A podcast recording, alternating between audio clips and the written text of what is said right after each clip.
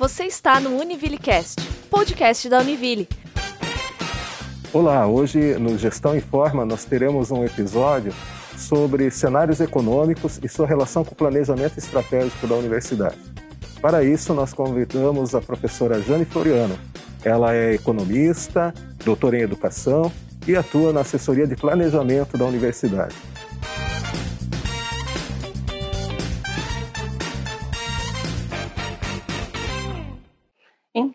O PIB, ele nada mais é do que um indicador que mede toda a atividade econômica. Então, ele vai medir desde a produção da agricultura, da indústria, do serviço. Então, ele vai mostrar para quem está lendo o PIB qual foi o desempenho da economia durante aquele período, que pode ser tanto trimestral como, no caso, anual. Há exemplo do que a gente já teve né, em anos anteriores, no ano de 2009, 2008, 2009, com a crise lá dos Estados Unidos. Em 2014 e 15, que a gente já teve, é, a gente observou quedas no PIB. E de que forma que isso impacta? Ele acaba desaquecendo a economia, tornando a atividade econômica menor do que era em relação ao ano anterior, e isso pode trazer, sim, consequências para a economia, como desemprego, como falta de escoamento dos produtos e até mesmo entrar num processo de recessão. É, nesse sentido, é, esse momento em que nós estamos passando, né, com a pandemia e afetando todo o ambiente econômico, quais são os cenários possíveis para 2020, considerando o PIB e a atividade econômica? Então, o cenário econômico atual ele está bastante preocupante. É, a gente tem observado aí que vários institutos, principalmente o caso do Banco Central e de outras instituições financeiras, que têm projetado uma queda significativa na ordem de 6, 6,5%. Até mesmo o Banco Mundial né, colocou a projeção do PIB brasileiro para menos do que esse valor ainda. Então, a expectativa hoje para o nosso cenário é que a gente tem uma queda, né, um tombo, vamos falar dessa forma, do PIB bastante significativo e que a gente vai ter que olhar para frente como é que vai ser essa retomada, como é que a economia brasileira vai dar conta de voltar à atividade econômica anterior. Então, isso realmente vai impactar muito, tanto no planejamento estratégico das empresas, como de qualquer instituição. E pensando nessa perspectiva econômica, né, nós sabemos que no âmbito brasileiro a gente tem uma variável muito importante, que é o agronegócio, e isso muitas vezes faz com que haja uma recuperação.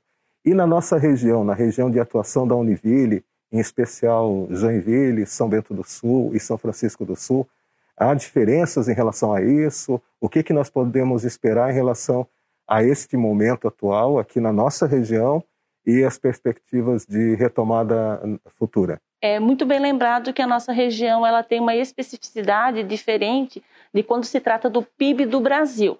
Realmente o Brasil tem o agronegócio muito forte, não é o principal setor, é, o principal setor do Brasil é o setor de serviço, mas o agronegócio ele puxa a economia para cima. Por quê? Porque normalmente o agronegócio ele não tem tanto impacto em relação às, às pandemias ou então esse cenário atual que a gente está tendo, apesar de que já estamos observando alguns setores já tendo problema, como é o caso aqui no oeste catarinense.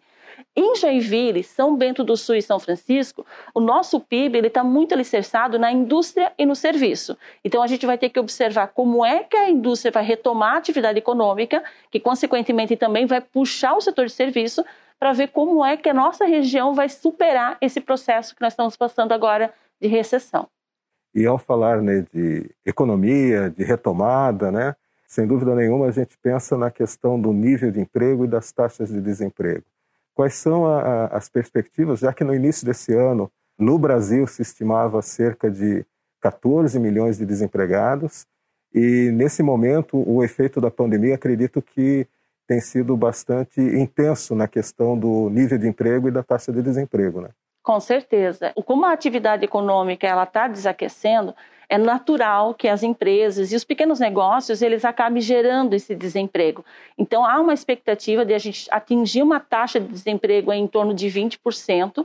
Talvez ele não se perpetue até o final do ano, pode ser que a partir do segundo semestre a gente com a retomada da atividade econômica as empresas voltem a contratar, que dá um alívio nessa taxa de desemprego, mas sim, de fato, a gente vai ter um impacto bastante é, negativo na renda da população, porque vai sim aumentar a taxa de desemprego nesse período. E nesse sentido, é, há efeitos, sem dúvida, na, sobretudo na área de serviços, onde se insere o setor educacional. Sim, com certeza, porque olha só o que acaba acontecendo com o setor de serviços, né? As, as pessoas que vão contratar serviços ou que vão comprar, seja um pacote turístico que está realmente desaquecido, ou então a mesmo comprar um produto ou comprar um serviço educacional, por conta da queda da renda, vai repensar no seu ato de consumo. Normalmente, uma família ela faz prioridades de consumo e, obviamente, que ela vai priorizar aquilo que são essenciais. A gente sabe que a educação é essencial, é um momento que talvez muitas famílias vão repensar e investir em educação. E para isso a gente vai ter que então fazer um planejamento muito bem alicerçado para poder retomar a nossa atividade econômica na Univille. Por falar em, retomada, né, Jane, nós estamos no meio do ano de 2020. Quais são as expectativas, os cenários que os economistas e as instituições financeiras têm traçado para esse segundo semestre de 2020 e para os dois ou três próximos anos? Né? O que, que tem se pensado a respeito da, da economia, da retomada da economia e, e da evolução do PIB? Então, nós economistas sempre trabalhamos normalmente com três cenários, né? Um cenário mais conservador, que normalmente é um cenário que está sendo desenhado, que é esse cenário em que a gente tem aí uma queda do PIB brasileiro na ordem de 6,5%, podendo, no caso, retomar essa atividade econômica a partir de 2021, 22, 23, mais ou menos com uma taxa de 2, 2,5%. Isso significaria que nós voltaríamos à atividade econômica do Brasil do ano de 2014 lá no ano de 2022. O que nós estávamos no auge, né, a partir daquela crise que nós tivemos a partir de 2014, quando atingimos maior volume de PIB, nós voltaríamos só em 2022 para 2023. Agora, como economista, a gente sempre tem o cenário é, que é um cenário otimista, em que se, mais ou menos se prevê uma queda um pouco menor. Eu, particularmente, acho que essa queda não vai ser menor do que 4%, ela vai ser maior que 4%, mas enfim, com uma retomada mais acelerada.